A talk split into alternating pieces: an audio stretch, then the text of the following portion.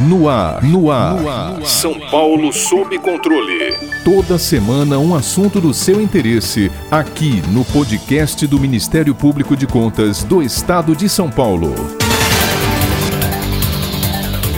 É cada vez mais comum ouvir o consumidor reclamar que o dinheiro reservado para fazer o mercado já não rende como antes. Atualmente, a dona de casa não consegue comprar a mesma quantidade de produtos com igual quantia de um ano atrás. Tal cenário é causado por uma velha conhecida da sociedade brasileira, a inflação. Para o economista norte-americano e professor na Universidade de Harvard, Gregory Mankiw, tecnicamente a inflação é o aumento do nível geral de preços da economia. Na prática, prática aqui no Brasil, basta lembrarmos que nos anos 90 era possível comprar 10 pãezinhos na padaria por apenas um real. Hoje, com sorte, conseguimos levar uma única unidade pelo mesmo valor. Segundo o Índice de Preços ao Consumidor Amplo, IPCA, a moeda nacional acumulou inflação de 508,1% de julho de 1994 a maio de 2020. Agora, em 2021, semana a semana, o mercado financeiro tem elevado suas projeções para inflação deste ano. A meta do governo era de 3,75% no acumulado, variando entre 2,25% e 5,25%. Entretanto, especialistas já consideram que o índice inflacionário será superior a 7%.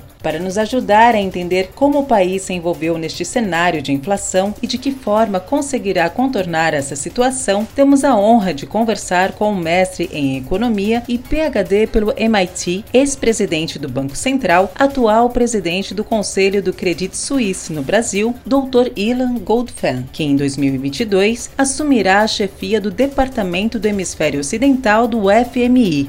Doutor, quais gatilhos geraram a disparada da inflação em 2021? Para o senhor, era possível prever a alta e antecipadamente minimizá-la?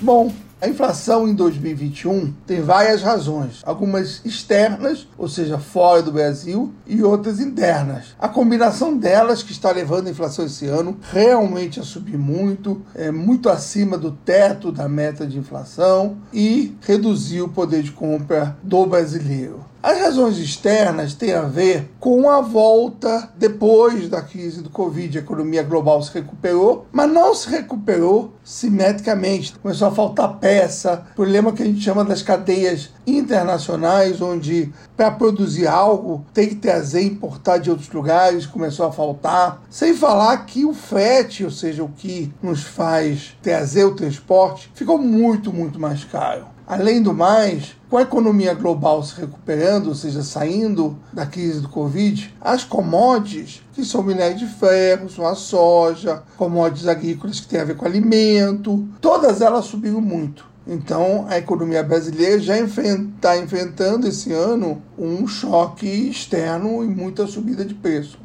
Mas, para piorar, nós tivemos razões internas. Normalmente, quando nós temos as commodities subindo, o dólar perde valor, ou seja, o real ganha, a gente tem uma apreciação, o dólar cai e isso reduz a inflação aqui. Só que esse ano o dólar não caiu. E a razão de não ter caído, mesmo com o cenário de commodities subindo lá fora, é porque a gente adicionou aqui dentro ao dólar as incertezas da economia, as incertezas políticas e até mesmo tivemos incertezas institucionais, as brigas entre os poderes. Com essa incerteza, ninguém investe no Brasil. Ao contrário, muita gente remete o seu dinheiro para fora, muitos estrangeiros saem, isso pressiona o dólar. Agora imagina, com o cenário externo com o preço subindo, e aqui o dólar ainda subindo também, ou pelo menos não caindo, fica muito difícil controlar a inflação. Os últimos dois motivos é que a gente continua com a dificuldade de fazer uma política fiscal responsável. Continua com o risco de rompimento do teto. E isso, obviamente, faz o investidor ficar mais inseguro. E estando inseguro, ele não quer investir não quer investir, o dólar sobe, o dólar sobe, a inflação fica maior. E finalmente, o último motivo é que a política monetária do Banco Central, o que é o responsável, a instituição que é responsável pela inflação e por cumprir a meta, chegou a fazer alguns exageros no final do ano passado, com o juros chegando, juro básico do, do Banco Central chegando a 2%, e ficando com essa taxa por muito tempo, tendo, digamos, até uma indicação de política monetária que ia ficar muito tempo o juro baixo, com a inflação já subindo. Então você tinha juro real negativo no Brasil. E a verdade é que para o Brasil não combina juro real negativo e a consequência é uma inflação maior. Então, resumindo, a inflação subiu por causa de razões internas e externas. As externas são que todo mundo está sofrendo, as internas são as incertezas que nós colocamos, inclusive política fiscal e monetária. Doutor, o senhor acredita que o atual cenário é realmente preocupante? Quais setores da economia estão entre os mais afetados com a crescente inflação? E mais, há quem se beneficie com a alta inflacionária?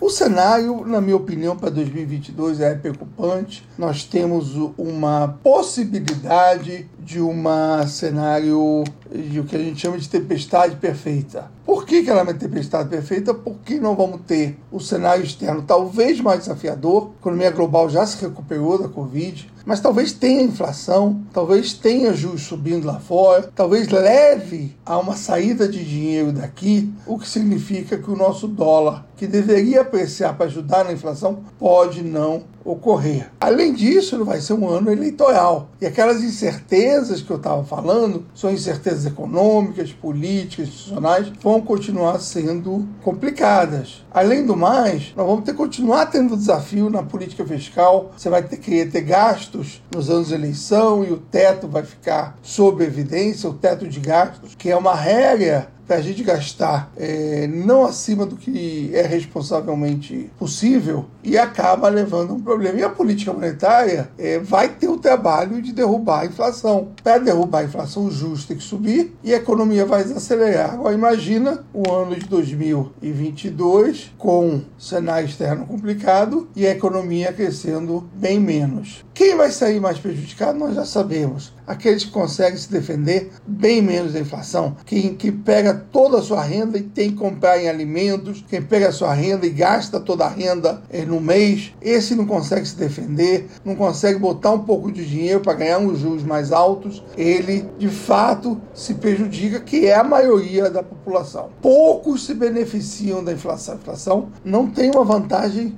para quase ninguém. Eu digo quase porque o governo se beneficia. Com a inflação subindo, a dívida deles, em termos reais, a dívida dele, na verdade, acaba sendo a dívida do, do Brasil, né? Acaba perdendo valor e as despesas que tem com funcionalismo, com o que ele obriga a fazer, acaba levando a uma despesa em termos reais, já descontando a inflação, menor. Então, o único que se beneficia é o governo que não precisa ir para o orçamento e aprovar no Congresso uma despesa menor em termos reais, porque a inflação faz esse trabalho. É na ausência de escolhas, na nossa incapacidade de resolver o problema fiscal, que a gente se enrola e acaba o governo precisando levar mais inflação, prejudicando a maioria da população brasileira com perda de poder de compra. Especialistas projetam um índice superior a 7% de inflação acumulada em 2021 e cerca de 4% nas projeções para inflação em 2022. Considerando tal cenário, o que o senhor vislumbra a médio prazo para o adimplemento e o poder de compra do brasileiro de classe média e baixa? É possível driblar a alta dos alimentos, da luz, da gasolina e ainda manter as contas em dia? O que o governo brasileiro pode fazer para reduzir o impacto desse problema? De fato, a inflação vai acabar muito alta esse ano, como a gente falou nas perguntas anteriores, e não acho que vai cair muito no ano que vem. Eu acho que vai ficar acima de 5% com certeza. E a consequência disso é que o poder de compra vai cair, as pessoas vão consumir menos, é, as indústrias, os serviços, quem, quem tem que vender vai vender menos e a economia vai sofrer, vai crescer menos. Eu acho que, que esse ano que vem, se ficar em 1%, já estamos já estamos no lucro. Acho que isso é um fato, isso vai acontecer. A economia vai sofrer no ano que vem porque os juros são maiores, a inflação comeu a renda de todo mundo, os preços estão muito altos e ninguém vai ter dinheiro para fazer essa economia andar. O que, que o governo pode fazer? O que ela pode fazer é o beabá. Tem que trabalhar para derrubar essa inflação o mais rápido possível colocar ordem na política fiscal, tirar as incertezas, parar as brigas sobre o que vai acontecer entre poderes, tudo isso faz com que quem sofra seja o povo. E a política monetária vai ter que continuar trabalhando para reduzir essa inflação. Então a política fiscal tem que ser adequada, mais dura, a política monetária também tem que ser mais dura, e o governo tem que ser responsável e parar de gerar conflitos que levam a incertezas que não nos ajudam a derrubar a inflação. Para ficar por dentro de outras notícias do Ministério Público de Contas de São Paulo, siga-nos nas redes sociais ou acesse o site www.mpc.sp.gov.br.